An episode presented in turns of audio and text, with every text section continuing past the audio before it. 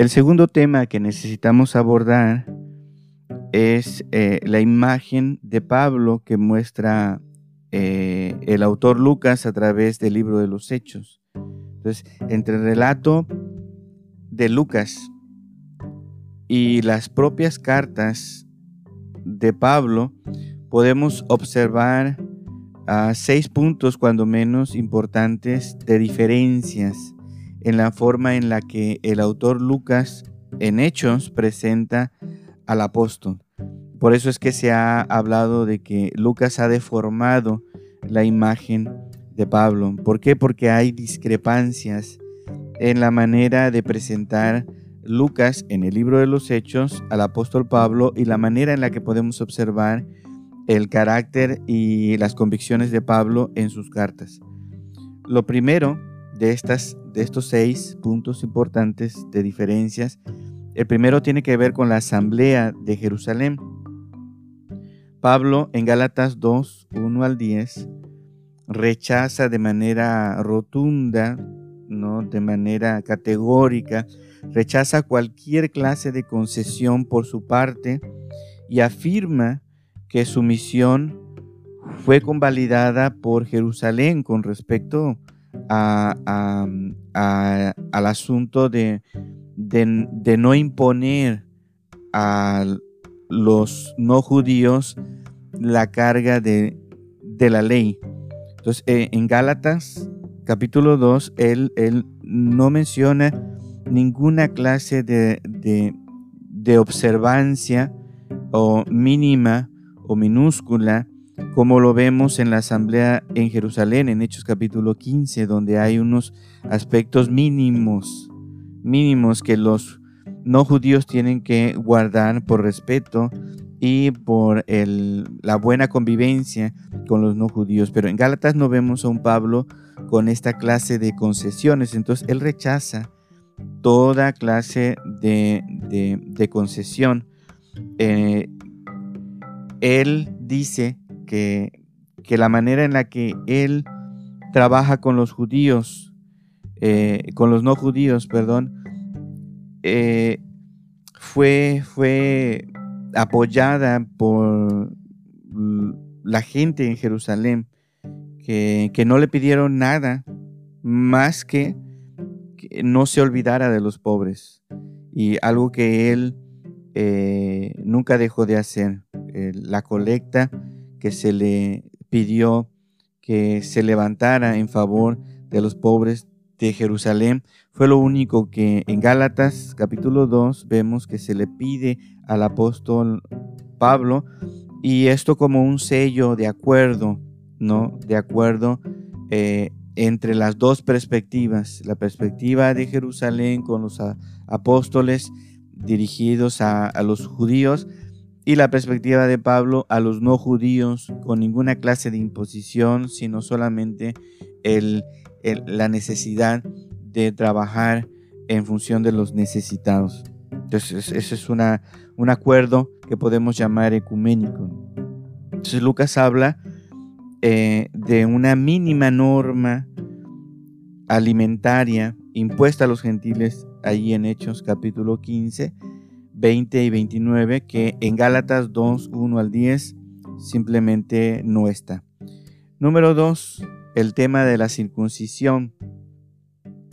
Pablo eh, se indigna por el regreso de los Gálatas a la circuncisión, que a su juicio, a juicio de Pablo, arruina el Evangelio de la Gracia. Gálatas capítulo 5, versículo 1 al 12, en 6, 12 al 15 podemos ver la manera en la que él defiende que no es posible que los Gálatas regresen a la circuncisión. estos ritos arruinan el Evangelio que es gratuito, que es por gracia. Pero en Hechos capítulo 16, versículo 3, se menciona que Pablo circuncida a Timoteo por causa de los judíos. ¿Cómo es posible que Pablo circuncide a Timoteo, aún que tenga esta nota por causa de los judíos, cuando en Gálatas ha sido muy reacio, muy feroz en, decirle a los hermanos que no deben arruinar el Evangelio de la gracia de Dios a través de ritos como estos. Pero, sin embargo, él en hechos parece tener una perspectiva diferente o de alguna manera ah, podríamos decir desde ahora convenenciera, ¿no? Bueno, esto también lo vamos a ver en otro, en otro punto. Número tres, el pasado precristiano de Pablo parece que hay también discrepancia. El apóstol, el apóstol reniega de su piedad legal farisea eh, de modo más absoluto en Filipenses capítulo 3, versículo 7 en adelante. Él dice, nada de eso es, es útil, no me ha traído ninguna ganancia, lo tengo por basura en la traducción Reina Valera, eh, lo tengo por estiércol en una traducción más directa, por algo que simplemente es, es desecho. Eh, pero eh, mientras que Pablo no está siendo juzgado, exclama ante el Sanedrín, soy fariseo hijo de fariseos, en Hechos capítulo 22, versículo 6. Pues aquí también observamos una discrepancia en el uso del pasado precristiano de Pablo. Hechos presenta de una manera convenenciera al apóstol Pablo al usar este pasado para salir librado entre, el Sanedrín, ¿no? que, que quiere que quiere ajusticiarlo, ¿no? Cuando Pablo había sido, pues, eh, muy claro en decir que eso no servía para nada. Al parecer en hechos, en medio de esa circunstancia, pues sí le valió para algo al apóstol, al apóstol Pablo. Eh, punto número cuatro, en desacuerdo de la manera en la que Hechos presenta a, a Pablo, a diferencia de lo que observamos en las cartas. El tema de la ley, el conflicto para, para, para algunos, el conflicto fundamental entre Pablo y el judaísmo, se centraba principalmente en la interpretación que tenían sobre la Torá o sobre la ley, ¿no? el valor salvífico de la observancia de la ley. Esto lo discute Pablo en Romanos, lo discute Pablo en Gálatas, lo discute Pablo en Filipenses. El punto de conflicto es la ley, según las cartas que nosotros hemos mencionado. Pero en Hechos, el punto de conflicto entre Pablo y los no judíos se desplaza, se desplaza de la ley a, al tema de la resurrección.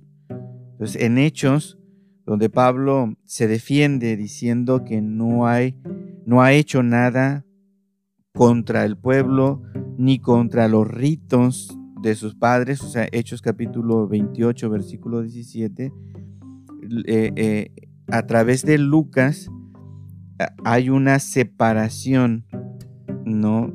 Que, que sí se da entre Pablo y el judaísmo, pero que tiene que ver con la resurrección de Jesucristo.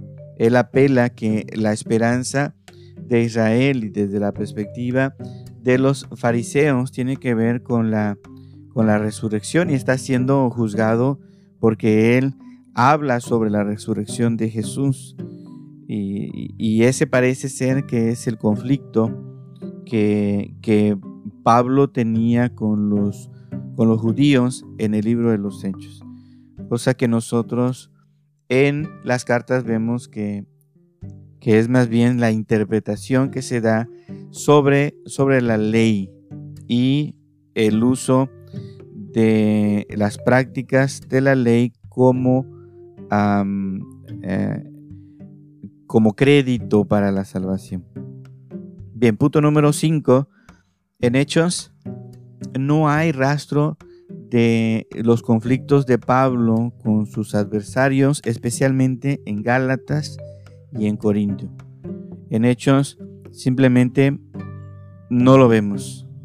Pablo no entra en conflicto allí en Gálatas y en Corintios, al menos en el libro de los Hechos. Algo que sí observamos, por supuesto, en las cartas. Son cartas fuertes eh, que hablan temas delicados, ¿no? donde la postura de Pablo es muy radical. Pero en el libro de los Hechos no vemos relatado nada de estos conflictos que Pablo tuvo con gente en Gálatas y en Corintios. Eh, en su actividad eh, eh, de escritor en las cartas, Pablo relata muy bien el tipo de dificultad que tiene con estos hombres en Gálatas y en Corintios. Bueno, número 6. número 6, el, sexto punto de conflicto que vemos en la imagen que presenta Lucas a diferencia de las cartas. En, en las cartas, mientras que Pablo eh, busca de muchas maneras reivindicar su título de apóstol eh, y combate para que su autoridad sea reconocida, lo vemos en 1 Corintios 9.1, en 1 Corintios 15, 9 en adelante, lo vemos también en Gálatas capítulo 1, versículo 1, mientras, mientras Pablo lucha y combate para que su autoridad como apóstol sea reconocida, Lucas en Hechos reserva el título de apóstol solamente para los doce, solamente para los doce, y atribuye a Pablo el título de testigo, a excepción de Hechos capítulo 14, versículo 4 y 14 es la única excepción donde a Pablo se le llama apóstol, pero no solamente a Pablo, sino también a Bernabé. Entonces hay un sentido diferente del uso de la palabra apóstol en hechos, que no es de la misma manera o de igual forma que los apóstoles que estuvieron con Jesús. En, en hechos, Lucas reserva el título de apóstol o apóstol fundador, si lo queremos llamar de esta, de esta manera, este, solamente a los doce, a los doce, mientras que a Pablo se le da el título em, eh, de testigo, de testigo, de manera más, más propia, ¿no? Entonces aquí también vemos una, una discrepancia en esta, en esta imagen que presenta Lucas. Entonces, ¿a qué podríamos atribuirle estas diferencias entre Hechos y las cartas de Pablo? Porque este es el tipo de conflicto que se ha discutido. Bueno, algunos han sacado la conclusión de que el retrato de Lucas, que hace Lucas de Pablo, no tiene nada de Paulino, o sea que no, no es de alguien que ha estado cerca del apóstol Pablo. Eh, lo único que puede observarse es cierta admiración por el apóstol, pero eh, no podría apelar al pensamiento del apóstol Pablo como tal. Decir, es alguien que simplemente admira al apóstol Pablo, pero no tiene el conocimiento eh, cercano del pensamiento del apóstol Pablo. Entonces estamos hablando de otro autor, ¿no? O que la relación entre Pablo y Lucas no es como lo hubiéramos pensado.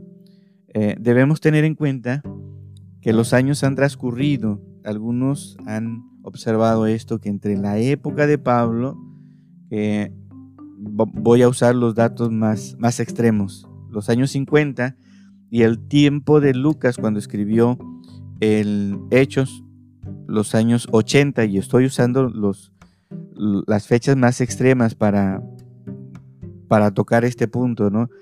Este, ha pasado, ha pasado bastante tiempo, estamos hablando de 30 años, estamos hablando de una generación de distancia. Entonces Lucas no podría pertenecer a una generación eh, cercana al apóstol Pablo y que mm, eh, realmente lo que él está haciendo es administrando una herencia del apóstol Pablo. Eh, él, no pretende repetir lo que Pablo ya ha dicho, ni, ni reflejar su pensamiento en el libro de los Hechos, sino lo único que quiere es preservar su memoria, haciendo resaltar pues, el, el papel que jugó en el nacimiento del cristianismo. Entonces, esa es otra manera en la que algunos han tratado de, conciliar estas diferencias, ¿no? ¿Por qué Lucas escribe de esta manera en el libro de los Hechos, que es diferente a la perspectiva que se observa de eh, Pablo en sus cartas? Entonces, desde el punto de vista de Lucas, Pablo no solo es un eficaz propagador del mensaje de salvación a los gentiles, sino también es una figura emblemática de esta continuidad histórico-salvífica con Israel, representada por el cristianismo. El cristianismo es el que le da esta continuidad histórico-salvífica de Israel, porque a través del cristianismo se edifica un nuevo pueblo, un nuevo pueblo de Dios. Es, es el mismo con el que se hizo compromiso Dios, pero eh, regenerado, reformulado este pueblo de Dios. Su conversión, la conversión de, Pablo es, es, es, recordada dos veces en Hechos. Hay una transformación. Él ha recibido la revelación del Dios de Israel con respecto a la esperanza. Y la esperanza es la resurrección de los muertos, representada específicamente en la resurrección de Cristo, ¿no? De Cristo. Pero esto lo ha llevado al cristianismo y al apóstol Pablo a la persecución y al rechazo de los judíos, pero es la continuidad histórico-salvífica de, del Israel eh, espiritual que ahora conforma el nuevo pueblo de Dios. Bien, ah, hay otra clase de explicaciones para estas discrepancias pero ojalá ustedes puedan indagar más en estos temas.